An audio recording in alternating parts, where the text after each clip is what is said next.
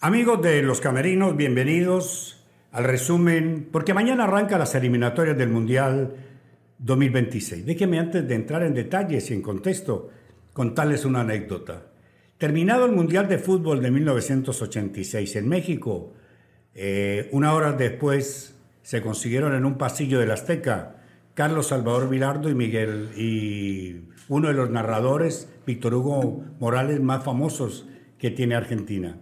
Y antes de entrar en detalles del título logrado por la selección argentina, encabezada por Maradona y un extraordinario equipo o selección, Bilardo le dijo a Morales, menos mal que no me toca participar en las próximas eliminatorias, porque son las más difíciles del mundo.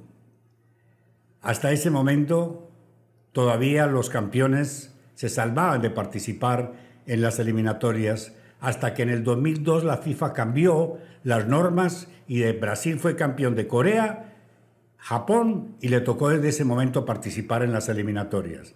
Años después, Messi en compañía de, algunos compañeros, valga la redundancia, del Barcelona les comentó, si algunos países de Europa participaran en las eliminatorias, no estarían en el Mundial. Son muy difíciles. Si no vayan a Colombia, vayan a Venezuela y vayan a Bolivia para que vean lo difícil que es. Por lo tanto, mañana, para entrar en contexto, se inician las eliminatorias más difíciles del mundo, las eliminatorias suramericanas con el Colombia-Venezuela, que ustedes tendrán información con nosotros. Un partido importante que nos llena de mucha emoción, donde vamos a ver dos procesos literalmente nuevos. Uno que lleva un poquito más tiempo, como el de la Selección Colombia, y este el de Bocha Batista, que nos tiene llenos de expectativas, ante un formato nuevo de eliminatorias que permite quizás una opción más. Seis van directos, seis cupos directos y uno repechaje. La selección puede que es como el momento de la esperanza con este nuevo proyecto. Nuevamente la ilusión, nuevamente otras eliminatorias, eh, otro pasaje, esta vez distintas a lo que se viene haciendo durante toda la historia, son ahora más selecciones. Es la primera vez que un mundial alberga más de una sede, en 48. este caso son tres, son 48 las selecciones, tres sedes, Canadá, Estados Unidos y México van a albergar lo que es el mundial del 2026. Y sí, como menciona la nena, van a ser seis por parte de Comebol los clasificados al mundial y, uno de repechaje. Y son varias cosas y varios datos curiosos que vamos a dar en este transcurso, pero es la primera vez que la selección venezuela juega unas eliminatorias con tantos datos, eh, digamos, fuera de lo normal que vamos a dar. Así es, una eliminatoria que es ilusionante para todos, comienzan desde cero, cada proceso siempre renueva una ilusión, eh, eso siempre lo hemos comentado, y, eso no pasa desapercibido para ningún país, a pesar de que Venezuela sea la selección de Sudamérica que no haya ido al Mundial, estuvo muy cerca en 2014 a un punto con la dirección de César Farías. Eh, eh, siempre se busca que Venezuela pueda mejorar, que pueda competir, que pueda generar esa sensación de que puede estar en una fase final de la Copa del Mundo. Ahora, con este nuevo formato, como decía Jairo... En la final de la Copa no. en la fase final. Que es por lo menos clasificar. Clasificar, a la fase final, se llama así, la fase final de la Copa del Mundo. Ojalá. Eh, ojalá eh, se pueda en este nuevo formato, como decía la nenita, que da un cupo y medio más. El sexto iría directo y el séptimo iría a un, famoso repechaje. Yo tengo sensaciones de que Venezuela en el transcurrir de los partidos va a mejorar, se va a engranar y, va a, generar un ambiente positivo, un funcionamiento positivo de la mano del Bocha Batista y su cuerpo técnico argentino para poder eh, generar esa ilusión y, por qué no sumar puntos importantes. Un, tema a analizar, la localía va a ser demasiado importante para avanzar a lo que es ese, ese sexto lugar, por lo menos para ir a la Copa del Mundo. Ya va un momento, habla de localía, pero tomemos en cuenta el momento actual de Venezuela y la migración. Va a estar dividida literalmente la localía, porque hay mucho venezolano en Colombia y se va a hacer presente. Van a aprovechar esa oportunidad de ver a su selección en un país en el que ellos actualmente se encuentran y estoy totalmente seguro de que va a haber buena asistencia de venezolanos. La localía va a ser importante. la selección que gane la mayoría de partidos, partidos de local y logre sumar algo por fuera, va al mundial.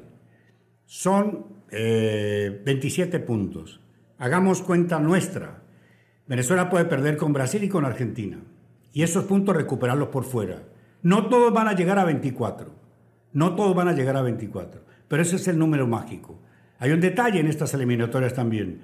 Los técnicos de, las, de los equipos de los países participando en las eliminatorias, los técnicos nativos deben estar tristes porque los 10 técnicos que están dirigiendo a partir de mañana las eliminatorias, 7 son argentinos y un español. Solamente el técnico peruano y el brasileño son nativos. Eso puede ser que a eso levante el nivel de las eliminatorias por la calidad de los técnicos argentinos. Y a tal punto de que una selección como Uruguay, que se ha destacado mucho por siempre tener... Eh, asumando, bueno, la mayoría de las veces asumando técnicos uruguayos, tiene a Marcelo Bielsa, que es otro que viene a, dar punto en las eliminatorias, un técnico como él, de, la de su categoría y con esa selección. Ahí el profesor Tavares dejó la vara muy alta, muy alta, muy alta, tuvo una oportunidad, un uruguayo, se me escapa el nombre, en la eliminatoria anterior, y eh, no, no, no, a ver, no hubo satisfacción por parte de la Asociación Uruguaya de Fútbol y prefieren, prefieren apostar por, por Marcelo Bielsa. Mucha expectativa eh, en cuanto a la formación titular de Venezuela, lo mismo la de Colombia, que la adelantaron, eh, hoy la adelantaron una, una posible para mañana. Sí, eh, la corresponsal de Rune Stereo, Lady Carrasco, desde Barranquilla, nos adelantó o nos asomó la posible titular de Colombia, un equipo interesantísimo. Y Venezuela, por su parte, que ni siquiera eh, hubo acceso en Margarita a los medios de Venezuela, hoy seguramente sí, y se puede prever entonces o, tratar de formar ¿no? cuál es el once que, que, quisiera colocar el Bocha Batista. Unos hablan de línea de tres, con dos carrileros, otros hablan de cinco, otros hablan de cuatro. Lo interesante es, y lo decíamos en el programa, para entrar en debate, que Venezuela mañana compita. ¿Que se puede sumar? Por supuesto que se puede sumar. Pero si el resultado no es el que deseamos, que uno vea sensaciones positivas del proceso del Bocha Batista. Hay una curiosidad, que los dos técnicos que dirigen mañana el Colombia-Venezuela estuvieron con Peckerman. Fueron sus asistentes. Se conocen, fueron compañeros se conocen cómo piensa el uno del fútbol y cómo piensa el otro. El valor individual, ¿sabes que el valor individual hace posible el valor colectivo? Y las grandes figuras, en este caso, por ejemplo, ¿cuál es la gran figura que tiene el fútbol venezolano para mañana? ¿Cuál es el referente? Bueno, hay varios, hay Rodolfo, por ejemplo. la gente está con Yángel Herrera, está con Sotelo, está con Darwin Machís. Para, mí el, más, el, el, el, de mayor rendimiento en los últimos, Yángel Herrera indiscutible. Para mí Herrera. Eh, cuando es figura en una selección o en un equipo, no es el que más tenga la pelota o el que marque más goles, sino el que haga jugar a sus compañeros. Y en ese caso, Yángel. En, en este caso, Herrera, que es para mí una de las figuras más relevantes que tiene Venezuela.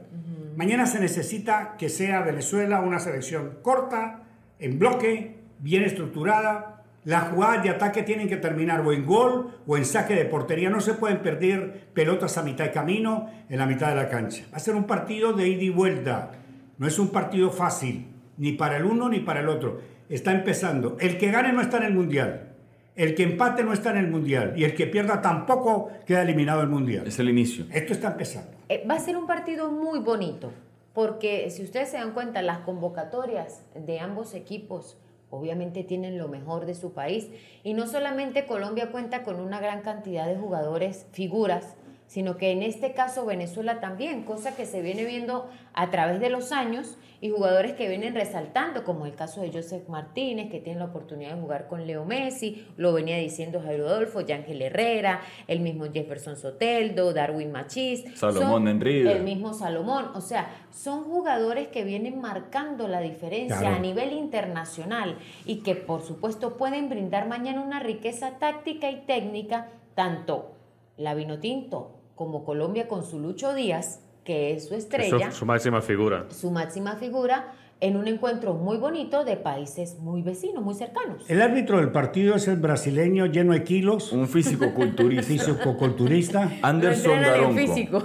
Eh, Anderson. Eduardo y Walter. Él dirigió aquí en San Cristóbal, en Copa América. Y ha, venido también en Copa Libertadores. Sí, sí, sí. sí ha, no, estamos, ha dirigido tres partidos de la selección Venezuela. Y ninguno perdió ninguno perdió. Eh, algo importante es de que este árbitro, para lo que es el juego de ambas selecciones, es un árbitro bastante severo con las faltas, no tanto con las tarjetas. Evita que se desarrolle en los partidos en los cuales él es encargado de impartir justicia lo que es el juego brusco, pero con las tarjetas no es un árbitro que se destaque mucho por, por ello. Tiene apenas un promedio de 1.34 amarillas por partido, 0.65 rojas por partido, no es mucho. Es que con esa presencia debe, debe ser no, no, para nada. Yo creo que maneja, maneja bien. maneja bien el partido. Yo miro al árbitro y me porto bien. Claro, claro. Hay que pensarlo este no me meto, eso no. Ahora, ¿cómo es la jornada número uno, fecha número uno de 18 de estas eliminatorias? De la siguiente manera. Paraguay recibe a Perú el día de mañana, 7 de septiembre, a las 6 y 30 de la tarde. Hora Venezuela. Colombia recibe a Venezuela, ya saben, el Metropolitano de Barranquilla, a las 7 de la noche. Argentina recibe a Ecuador también el día de mañana, pero a las 8 de la noche. El día 8 de septiembre, Uruguay recibe a Chile a las 7 de la noche y Brasil a Bolivia a las 8 y 45. Viernes, viernes. día viernes finaliza, la, finaliza la primera jornada. Buen fin de semana, ¿no? Buen fin de semana. ¿Por qué? Porque seguramente las mieles del triunfo y los sinsabores para otros, pero repito, no es para echarse a morir sea cual sea el resultado. Sostengo lo que dijo hoy en Fútbol del Bueno. Venezuela a mitad de eliminatorias va a estar muy bien. Sí, sí. Va a estar muy bien. ¿Por qué? Cuando ya se ve a la mano del profe Ocho. Claro, ya acoplado porque ya ha jugado muchos juntos. Han jugado ocho partidos, siete partidos juntos y ya se nota lo colectivo. A mitad de eliminatoria Venezuela va a estar muy bien. Claro, todo el mundo quiere que mañana gane. todo el mundo quiere que, por lo menos logre un puntico. Pero eso no es el fin del mundo ni el principio de la gloria. Es simplemente un partido más de 18. Es que son 18.